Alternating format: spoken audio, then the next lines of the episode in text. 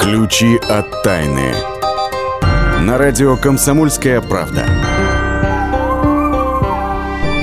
Здравствуйте, это «Ключи от тайны». У микрофона Наталья Андреасин. Сегодняшнюю программу начнем с еды, которой не будет очень скоро. Ученые выяснили, что наши потомки в ближайшем будущем не будут знать, что такое кофе, мидии, устрицы, бананы и мед. Ну, если вы мне хотите возразить насчет того, что без устриц, мидий, даже бананов может прожить вполне себе, я даже соглашусь с этим, но вот без кофе и меда как прожить, ума не приложу. Но мед это очень уж хитрый предмет. Всякая вещь или есть, или нет. А мед, я никак не пойму, в чем секрет. Мед, если есть, то его сразу нет. Винни-Пух давно приметил, что мед такая штука, он вроде есть, а вроде уже и нет. А когда он совсем исчезнет и почему? Вот этот вопрос я задаю своему соведущему и заведующему отделом науки комсомольской правды Ярославу Карабатову. Слав, привет. А, привет, Наташ. Здравствуйте, дорогие слушатели. Есть дата, совершенно четко э, ее называют э, биологи. Это 2035 год. Вот если э, события будут идти э, такими же темпами, то к этому времени меда на Земле э, ну, практически не останется. Что ты имеешь в виду под событиями такими же темпами? Что с событиями-то не так? Ну, э, речь идет о массовом вымирании пчел. Это э, серьезная такая штука. Впервые она была зафиксирована в 2006 году в Америке, на территории США. Ну, в чем это заключается? То есть э, пчелы без всякой видимой причины в какой-то момент э, дружно покидают свои ульи, бросают потомство и не возвращаются, их находят уже погибшими на сельхозполях, которые они, в общем-то, опыляют. Вот, должны были бы опылять, ну, должны, должны были опылять, да. И вот по данным Э, там, разнообразных союзов э, пчеловодов, вот в Америке где-то 35% пчел каждый год погибают. Напасть это потом перекинулся и на Европу, вот в частности где-то в Северной Ирландии там в два раза сокращается поголовье пчел если их можно по головам С чем считать. это связывают? Кто виноват? Начали э, думать, какие новые факторы. И уцепились за мобильную связь, потому что это вот, ну, феномен, который только что появился. Повсеместное строительство вышек сотовой связи, они, значит, э, излучают а, определенные импульсы. Вот. И по мнению ученых, вот в какой-то момент, ну так они считали во всяком случае, вот эти импульсы, они нарушают э, навигационную систему э, вот, у пчел, и угу. они просто не могут найти дорогу домой. Вот. Но потом, когда начали углубленно изучать, э, натолкнулись на такое, э, на поверхности лежит, да, Япония – это место, где вот э, плотность мобильной связи, пожалуй, самая высокая в мире, там с пчелами ничего вообще не происходит. Вот. И потом различные эксперименты тоже показали, что, в общем-то, мобильная связь здесь ни при чем.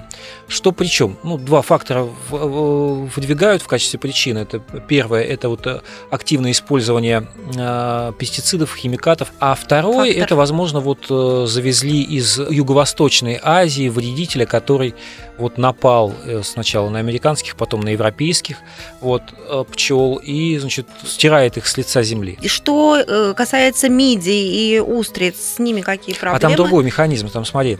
Значит, ученые шведского университета, университета Гетеборга составили компьютерную модель ну, климатических изменений – и э, пришли к выводу, оказывается, ну, во-первых, что э, поднимется температура э, мирового океана. Ну, глобальное потепление оно касается не только суши, но и на море.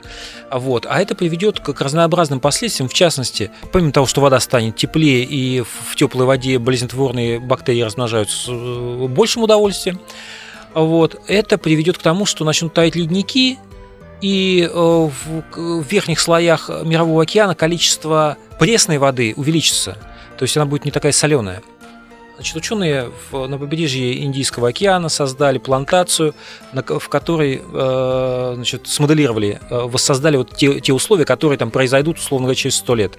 Это теплая вода морская, и она менее соленая, и начали смотреть, что там происходит. А происходит вот рост болезнетворных бактерий, которые выделяют токсины, а в свою очередь их поглощают мидии, поскольку они фильтруют воду, и, и, и устрицы, кстати, то же самое. Вот. Ну, то есть вся вот эта вот э, пищевая цепочка, которая выше вот э, этих самых бактерий, э, вот на, на них очень сильно влияет э, климат и появление... Нарушается вот этих, вся да, цепочка. Нарушается вся цепочка, угу. да. И вот где-то лет через 100 постепенно мидии, устрицы, они станут более, э, ну, станут несъедобными, проще говоря. Мгм. То есть они будут накапливать токсины в результате вот этих изменений, вот, и деликатес станет, в общем-то, смертельно опасным. Ну, знаешь, э, в принципе, как я и сказала в начале программы, что без мидии устриц пережить-то можно вполне себе. А вот, э, ну, а бананы, вот почему, почему бананы собираются исчезнуть с а с нашего бананом стола? такая история, Со стола, она- точнее, наших потомков. Она не первый раз наблюдается, потому что где-то в середине прошлого века уже э, была такая история. Банан очень э, удивительный фрукт, что ли. Ну, на самом деле это ягода, ну, нам привычнее называть его фру- фруктом, да? Мгм. Он, э, дело в том, что за тысячелетия, это один из первых самых, э, из первых одомашненных, одно из первых одомашненных растений, и вот за тысячелетия оно э, лишилось генетического разнообразия, там нет семечек в процессе селекции. э, а- Нет, точно. Да, и я они, пыталась найти. И они размножаются отростками, да? А это усложняет ра- работы вот по выведению новых сортов. То есть А- здесь уже экология ни при чем. Здесь вот А просто здесь, здесь вымирание вредитель, самого. здесь э, вредитель, так называемая панамская болезнь. Значит, в 50-х годах был сорт, э, ну, я же говорю, что генетическое разнообразие крайне невелико, вот э, господствующий сорт, там, ну, практически все ели, более сладкий, более крупный, э, чем вот нынешний. Нынешний сорт называется Кавендиш. И вот этот вот э, господствующий сорт, он назывался Гро Мишель, он был практически полностью уничтожен таким вредителем, ну, называется панамская болезнь. На смену ему пришел Кавендиш, он более устойчив э, к вот этой заразе, Мгм.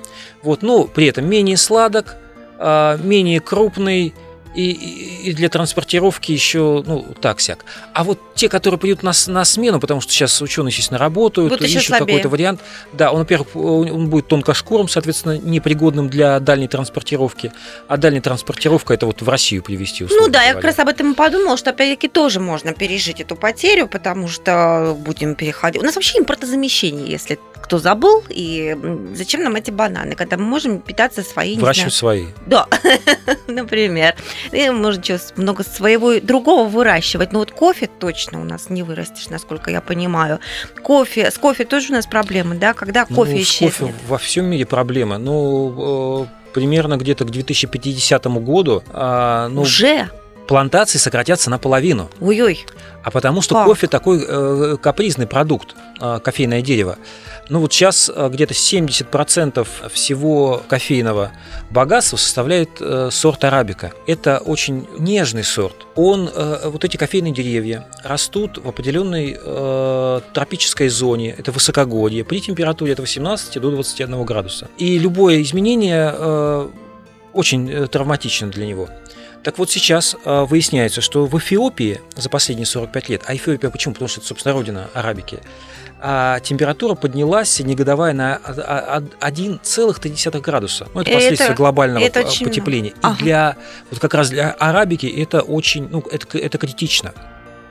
По всему миру сокращаются а, вот эти вот посевы, потому что а- арабика не вызревает, их начинают заменять а, другим сортом, это рабуста. Второй по значимости. Значит, арабика 70%, это 20% занимает, но при этом а, рабуста... Тоже она- менее вкусный. он менее вкусный, э, ну, он более такой на- насыщен кофеином, но нет ни того аромата, вот ни э, таких вот тонов. И э, ученые прогнозируют, что, ну, во-первых, э, к концу столетия э, он, если до конца не исчезнет, то будет просто буквально на вес золота, это будет напиток элиты, а все остальные будут пить, ну, такую вот растворимую бурду, не очень такого вкусного, вкусного э, свойства. Ой-ой-ой-ой-ой. Ну что ж, эм, я сразу тогда проанонсирую наш разговор в третьей части этой программы через 15 минут. В рубрике «Почемучка» мы еще раз вернемся к вопросу о кофе и выясним, нам же теперь нужно от него отвыкать, да, заранее, выясним, что, оказывается, есть ген, который отвечает за кофеманию. Если у вас этого гена нету, то тогда вам э, без кофе вполне себе хорошо живется. А еще выясним, что кофе плохо влияет на женскую грудь. Нужно Анне Семенович сообщить, чтобы на кофе ни в коем случае. Про грудь. Да. А да, чтобы не пила ни в коем случае. Ну а через несколько минут мы отправимся в нашу рубрику а, «Места силы», а затем узнаем, как инженер в Новосибирске изобрел прибор, который поможет найти на теле точки исцеления. Ключи от тайны.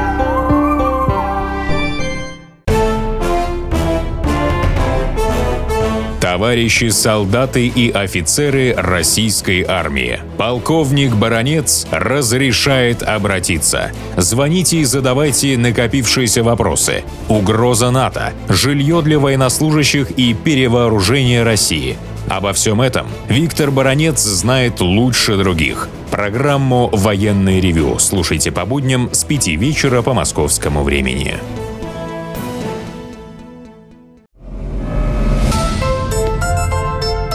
Ключи от тайны. На радио «Комсомольская правда».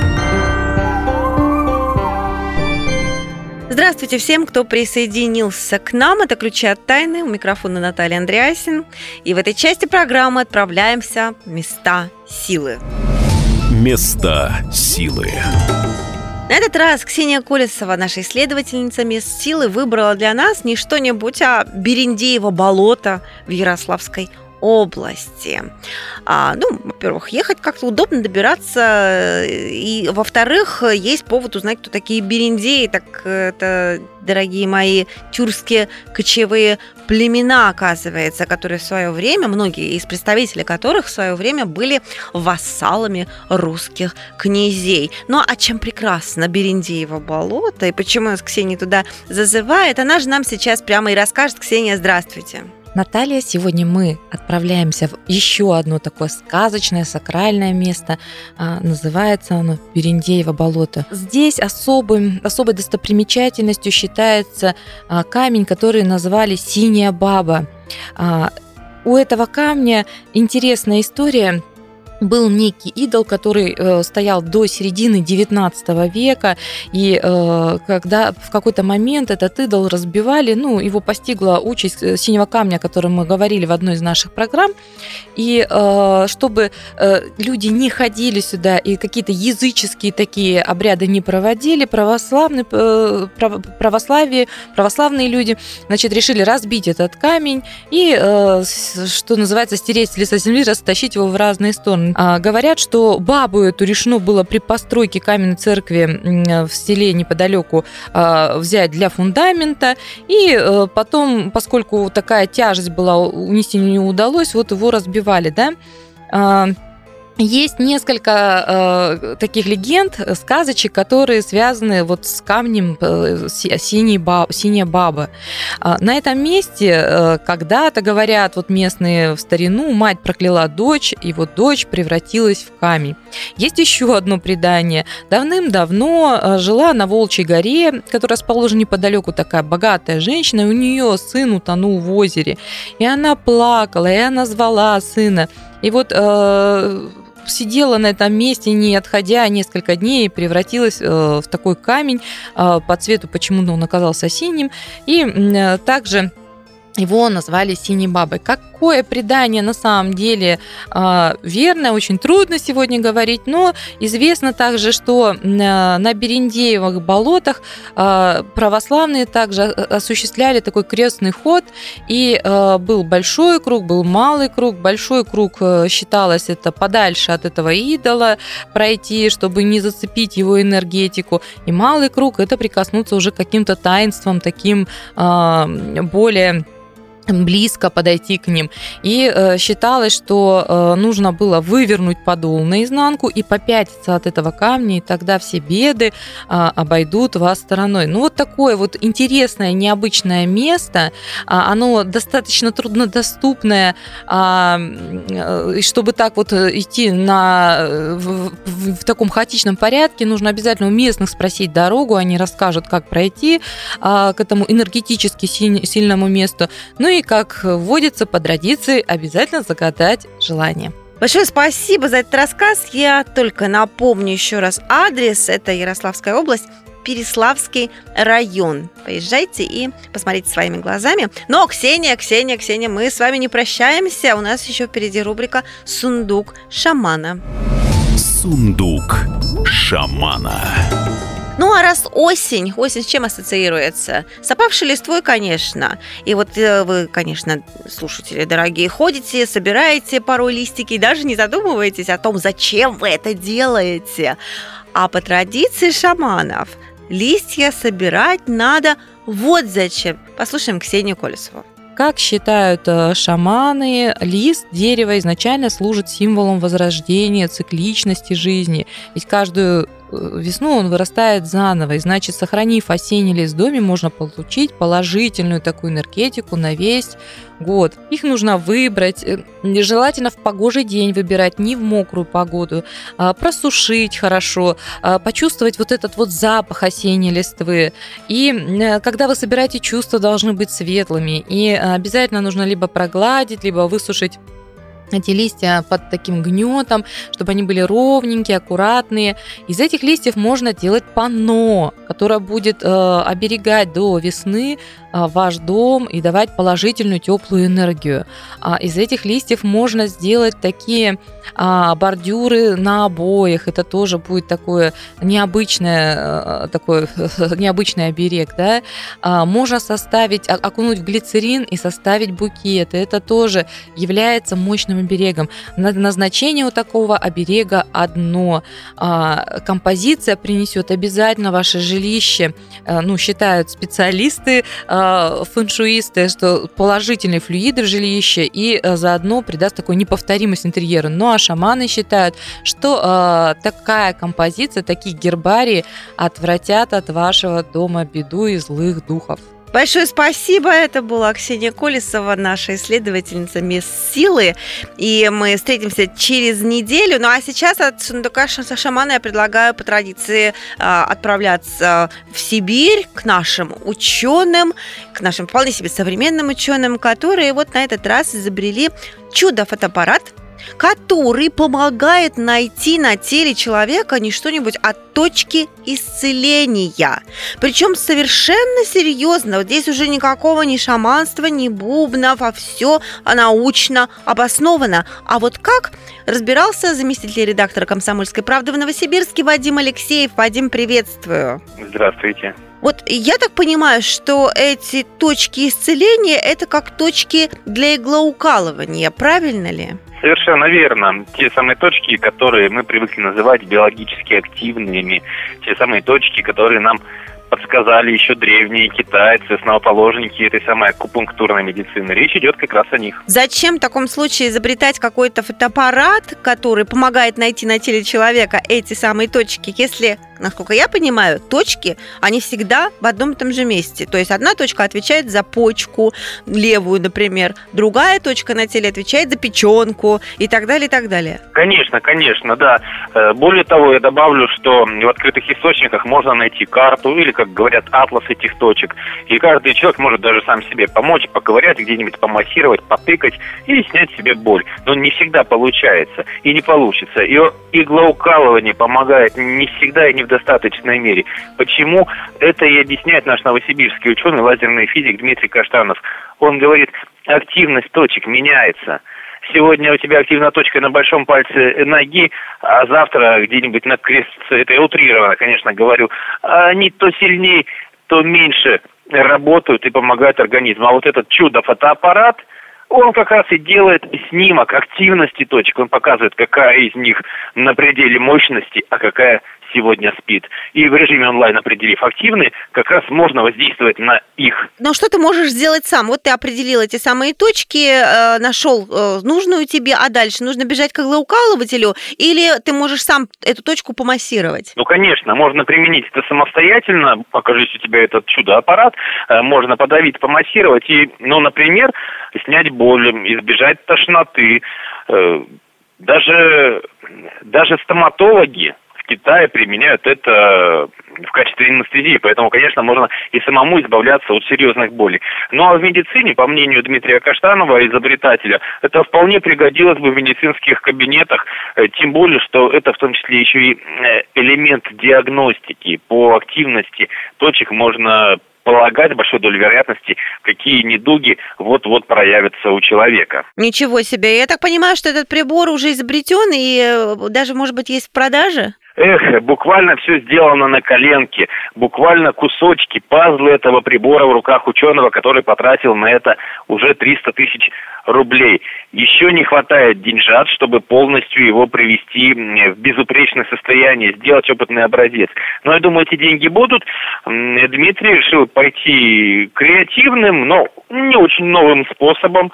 Э, он решил кинуть клич среди народа и на площадке краудфандинга, это когда все миром сбрасываются, объявить о том, что собирает взносы на изготовление этого фотоаппарата.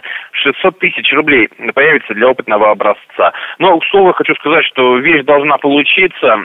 Ученый уже советовался, делился, списывался с заморскими лучшими экспертами по акупунктуре, рассказывал и показывал ими, они говорят, да, да, да, это должно подействовать, это нужная вещь, нужная. Ну, будем надеяться, и, видимо, мы через некоторое время вернемся с вами в нашей программе к тому, что, что, что дальше, какова судьба этого чудо-прибора. Большое спасибо, Вадим Алексеев стоит на страже изобретений наших ученых, и не только в Сибири. А мы с вами сейчас прервемся ненадолго, и в следующей части программы будем выяснять, почему люди любят любят кофе. Оказывается, найден ген кофемании. Вот. И зависимость, она от кофе объясняется именно этим. Ну, а еще расскажем о том, что кофе, оказывается, очень по-разному влияет на женщин и мужчин. Ключи от тайны. Разгадать планы Владимира Путина не под силу даже западным спецслужбам, но я, Эдвард Чесноков, знаю, чего хочет наш президент на самом деле. Каждый четверг вместе с вами в прямом эфире разгадываем мотив очередного поступка Путина. О чем думает и что планирует Владимир Владимирович. Слушайте и звоните в программу «Вождь» по четвергам в 20.05. Время московское. Ключи от тайны. На радио «Комсомольская правда». Я приветствую всех, кто присоединился к нашей программе, в начале которой, если вы вдруг не слышали это самое начало, мы говорили, что в скором будущем, точнее наши дети уже, скорее всего, не будут знать вкуса кофе. Но вот я сейчас подумала, а может быть это и хорошо, ведь, оказывается, ученые обнаружили ген самой настоящей кофемании. И почему люди любят кофе, об этом мы будем говорить в нашей рубрике «Почемучка». Почемучка. В студии уже появился наш научный обозреватель Владимир Логовский. Володь, здравствуйте. Здравствуйте. Вы заядлый кофеман? К сожалению, нет. Знаешь... А может, к счастью? И, зна... Нет, нет, нет, к сожалению. Ты, ты, ты потом поймешь, почему. Да. Иной раз прям заставляю себя попить кофе, зная... Я таки об... хлебну зная, а тебе не надо, зная об э, исследованиях ученых, эм, которых я чуть позднее расскажу. Поэтому заставляю себя, но не каждый раз э, получается. Видимо, я э, мутант которому кофе не очень-то э, не то чтобы приятен, но как-то нет лет у меня... такого о вас еще не знала. Нет у меня такой кофейной зависимости. А может, наоборот, я нормальный, потому что ученые так не выяснили, кто, кто, кто, кто мутант, вот эти самые, которые кофеманы или которые, которым, наоборот, кофе как-то не очень. Но, ну, в общем, смысл в том, что показали исследования, что если у человека есть ген PDSS2, который регулирует экспрессию генов, отвечающих за метаболизм кофе, кофеина, да, то процесс переработки кофеина идет, идет быстрее, и э, продукты его распада как-то быстрее выводятся э, из организма, там долго не действуют, поэтому люди, у которых все это процесс быстро идет, им все нужно все больше и больше этого самого э, кофеина.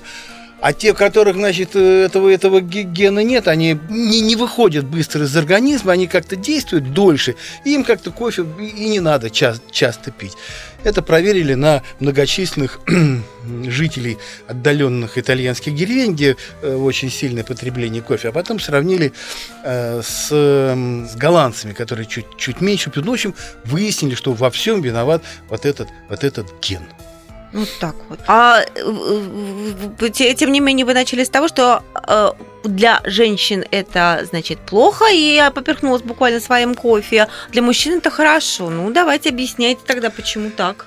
Шведы из университета Лунда выяснили, что женщины, кото- которые часто пьют кофе, а, рискуют тем, что у них может уменьшиться грудь. Вот они 300 женщин исследовали. Каждый день эти э, женщин, которые исследовали, выпивали по 2-3 чашки кофе.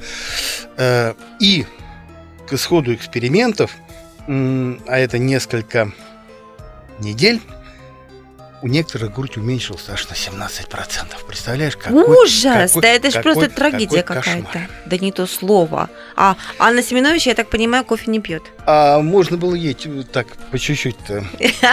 Не помешало бы, ска- ска- скажем так. Ели кофе, не пить, скажем, скажем мы э, так вот э, смело. Я и себя помянул, что мне бы, мне бы кофе очень даже бы пошло бы на пользу. Почему? Потому что на мужчин кофе действует совершенно иначе, чем на женщин. Дискриминация какая-то А, вот по кофеманскому признаку. было такое исследование, проведено американскими медиками из университета Техаса. Там много, несколько, несколько тысяч человек. И Они выясняли, как влияет кофе на половые способности мужчин. Мгм. Есть такое, знаешь, кошмарное, даже не заболевание, не то чтобы назвать это недугом, а такое расстройство под названием эректильная дисфункция. Мы не будем вдаваться в подробности, но, в общем, В общем, всем понятно. ну да, ничего, ничего хорошего в этом нет. Так вот, если пить по 2-3 чашки натурального кофе в день, что эквивалентно от 85 до 170 миллиграммов кофеина в день, то вот этот недуг постепенно начинает уходить. А я на русский переведу, Виагры вам не надо, правильно? Да, Еще раз дозу назовите, пожалуйста, правильную. 2-3 чашки кофе в день.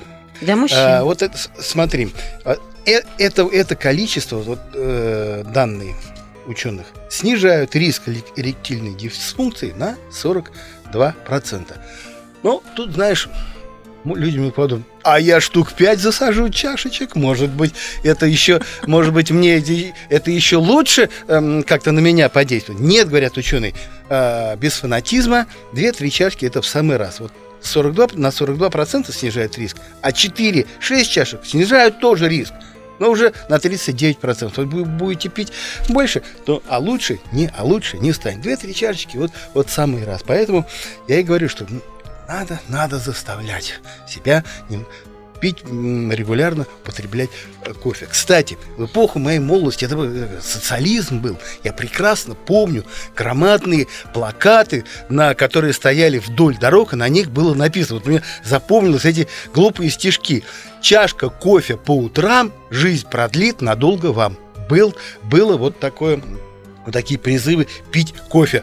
А еще не было этих дурацких исследований ученых из Техасского. А советские э, это а создатели плакатов уже все знали. самую суть э, проникли. Слушайте, насчет не сути, а вот я помню из советских времен как раз, что, может быть, я некоторым образом позже эти советские времена застала, когда уже считала, что кофе плохо влияет на сердце. Не знаю, знаешь, может что ученые быть, на сегодня говорят по этому Может поводу? быть, нынешние призывы пить кофе это некие, некие лоббистские какие-то э, такие акции. Вот. Но я, ну вот, что не исследование, то выясняется, что кофе, в общем-то, полезно. Все, все в меру. Да, слушай, в меру и вино полезно, в общем-то. А кофе, ну, ну понимаешь, это такой, такой интересный, интересный напиток, да, что ну просто э, не может быть, что он какую-то какую пользу не, не оказывал.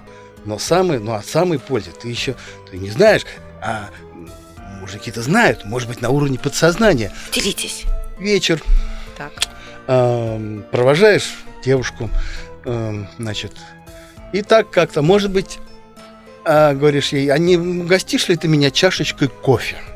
Или ее, значит, приглаш- приглашаешь куда-то, не зайдешь ли ко мне на чашечку, на чашечку кофе? Что в это время думают мужики? ну, кофе там, может быть, действительно я и сварю, посидим, а там то все, глядишь, и как-то мы вступим в более близкие отношения, чем мы тут вот, чем тут, чем тут на улице. И, и на удивление, а получается иной раз. Понимаешь? Да боже, часто получается. А в чем дело? А дело, оказывается, в кофеине. Быстро скажу. Исследование на крысах было, но говорят, их можно на людей переносить. Если крысе пить кофе, да, давайте кофе попить, то она становится более м, охоча до самцов. Раз с ними в интимные отношения говорит, э, не знаю, говорит, потом еще раз ей, э, еще раз ей хочется. То есть а, как-то более охоче. Это одно. А второе.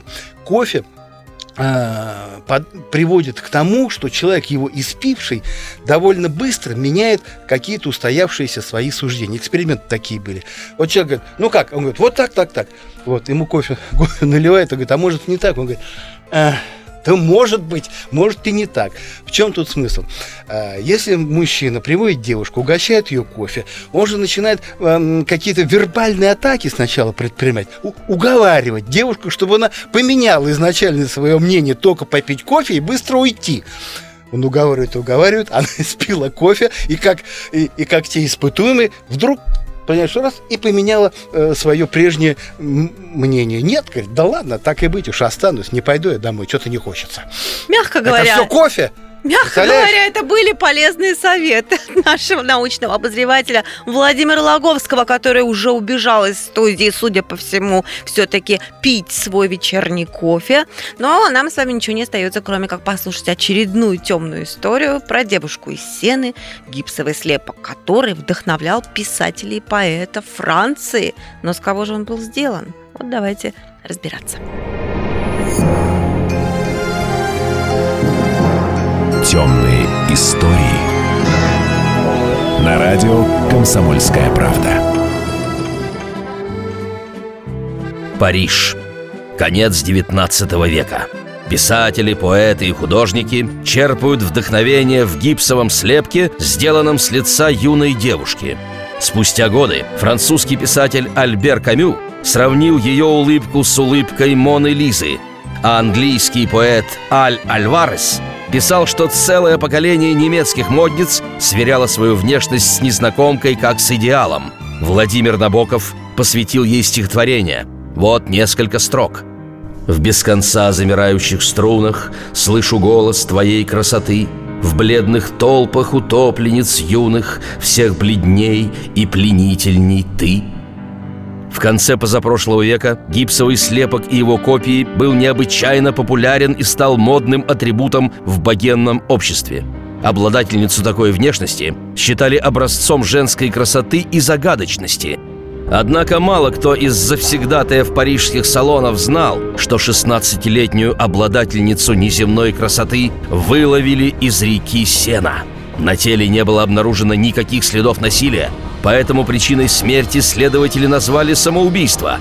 Что касается гипсового слепка, то патологоанатом был якобы настолько очарован красотой девушки, что сделал слепок. Правда, некоторые специалисты сомневались. Они утверждали, что гипс накладывали на живого человека, а историю с мертвой девушкой выдумали потом. Утопленницу так и не опознали. А полвека назад один предприимчивый норвежец придумал, как использовать лицо девушки из сены. Он наделил им манекенов, которые применялись для тренировок спасателей методом реанимации, в том числе и дыханию рот в рот. Ключи от тайны. И сошлись они в чистом поле, и начали они биться. Каждый за свою правду. И не было в той битве ни правых, ни виноватых. Звон стали, крики поверженных. Самый беспощадный проект радио «Комсомольская правда». Радио «Рубка». Столкновение взглядов, убеждений и принципов. У гостей в студии всегда полярные мнения. Слушатели участвуют и голосуют. Нам есть о чем поспорить. Остро, жестко, жестоко. Программу «Радио Рубка» слушайте на радио «Комсомольская правда». Каждую среду в 18.05 по московскому времени. Ключи от тайны. На радио «Комсомольская правда». Ну вот у нас еще несколько тайн, которым нужно подобрать ключи. Ключи, на самом деле, мы уже подобрали, конечно. А, В частности, э, выяснили, не мы, конечно, а ученые, какие овощи омолаживают мозг. И это наша рубрика, осенняя рубрика «Наука из холодильника». Наука из холодильника. Значит, ученые из медицинского центра университета Раш в США провели это исследование и э, отслеживали в течение пяти лет более 950 пожилых человек. А, у, ко- у некоторых в рационе были зеленые овощи, листовые овощи, а у некоторых, соответственно, не было. И когда э, выясняли спустя эти пять лет наблюдений умственные способности той и другой групп, то получилось так, что уровень этих самых умственных способностей у тех, кто потреблял ежедневно зеленые листовые овощи, был мозг на уровне человека, который на 11 лет младше. То есть вот так вот продлевает, можно сказать, жизнь этот овощ. Так что, товарищи, все на поедание дачных наших урожаев, пожалуйста. А, кстати, еще одна новость про мозг. Э, оказывается, напрямую связан с зеванием. Слав, рассказывай, а я буду, а я буду и- и, музыкальное Зевать, да. сопровождение да, Ага. осуществлять. Ну, смотри, ой, как так хорошо получается. Знаешь, что это заразная штука. Сейчас я начну зевать, а потом и наши слушатели будут зевать. Рассказывай. А, так вот смотри, а, ну, зевание вообще очень интересная штука, потому что, ну, зевают все, млекопитающие, во всяком случае, Только да. до сих пор мы не знали, зачем. не- Мы не сейчас вам понимают, объясним. зачем, да.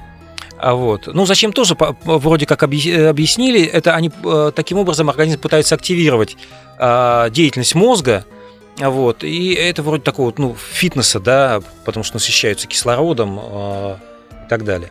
Вот. Так вот, решили э, изучить это явление, взяли 24 вида млекопитающих, там и африканские слоны, верблюды, овцы, белки, лисы, ну, в общем, живности всякой очень, очень было много. И начали замерять. Значит, продолжительность зевка пытались связать и а, значит, устройство мозга. То есть масса и количество быстрых нейронов. Ну, собственно, э, э, быстрые нейроны обеспечивают, э, согласно теории, ну, сообразительность, Мгм.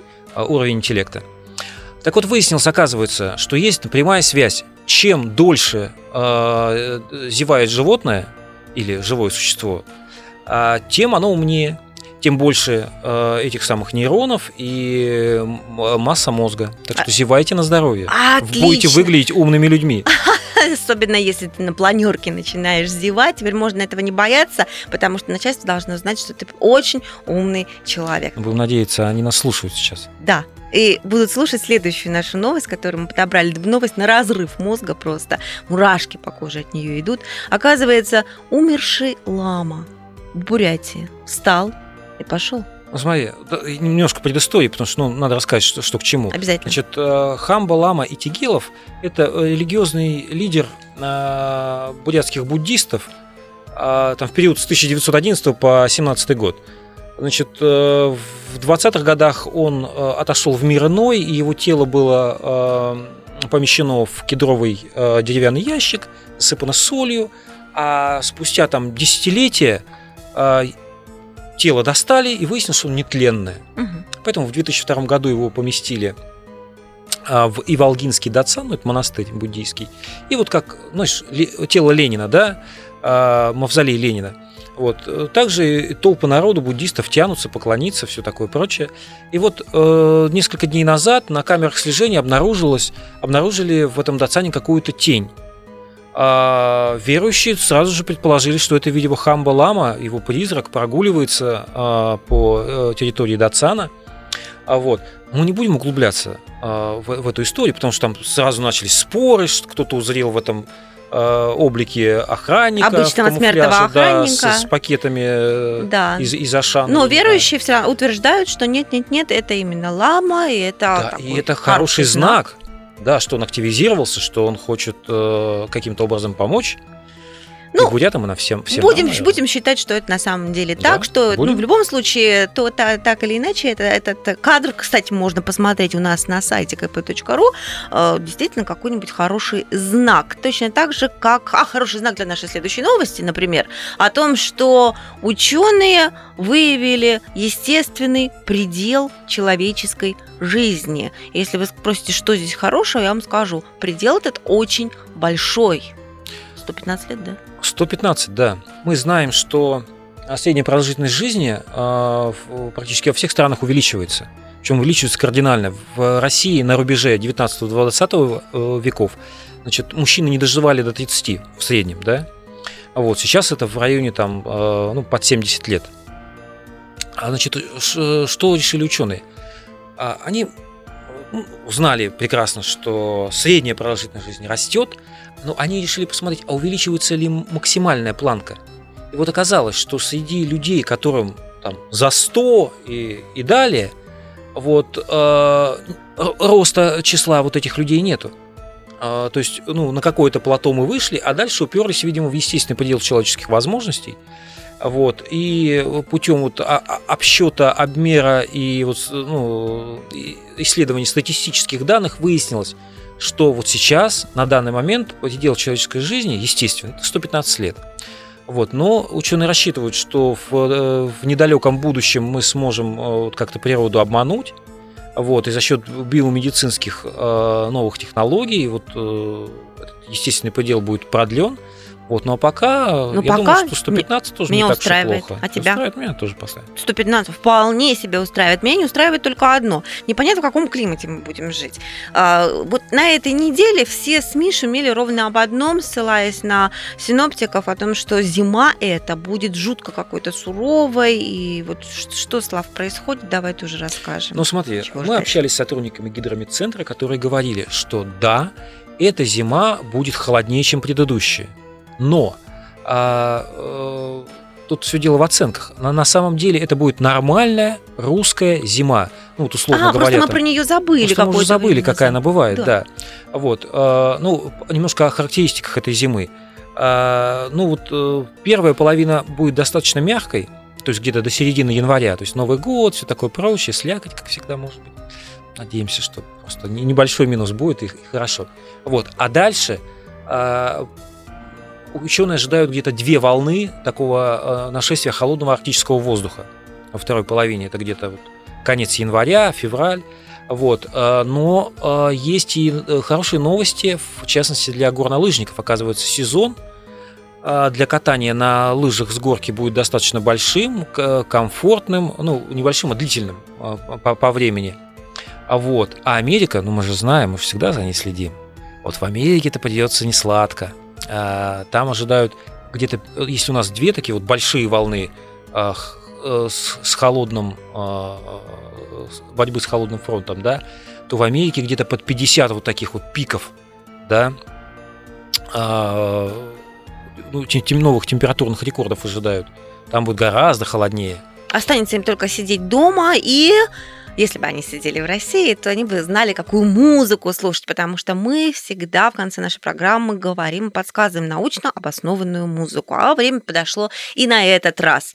Значит, э, смотрите, провели исследование психологи из Китайского университета Гонконга, и изучали они ребятишек, и изучали, как музыка влияет на лингвистические навыки детей.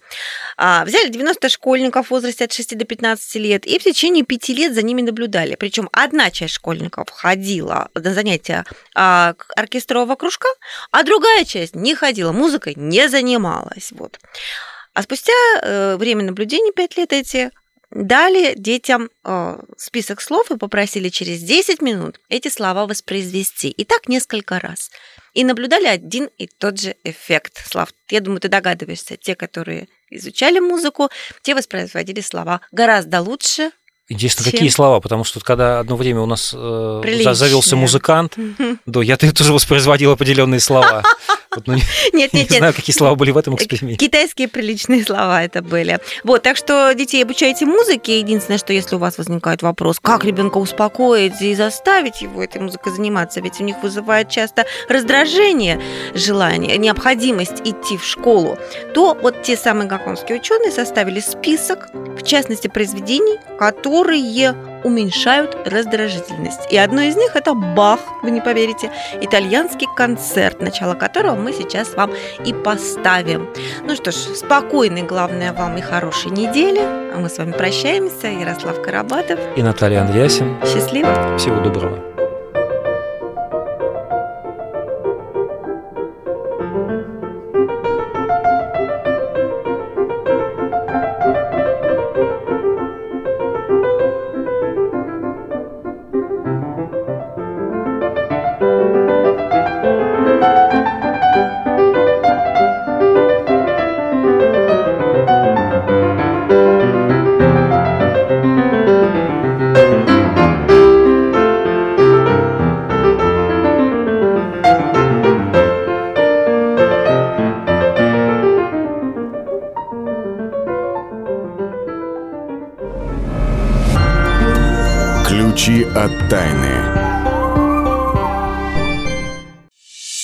Каждую субботу с 16 до 17 часов на радиостанции «Комсомольская правда» я, Леонид Альшанский, почетный адвокат России, веду передачу «Народный адвокат» и отвечаю на ваши вопросы по проблемам административного права, ГАИ, таможенник, пограничник, гражданского права, дачной амнистии, земельных отношений, обманы страховых компаний. Обо всем этом вы услышите в наших передачах каждую субботу с 16 до 17 часов.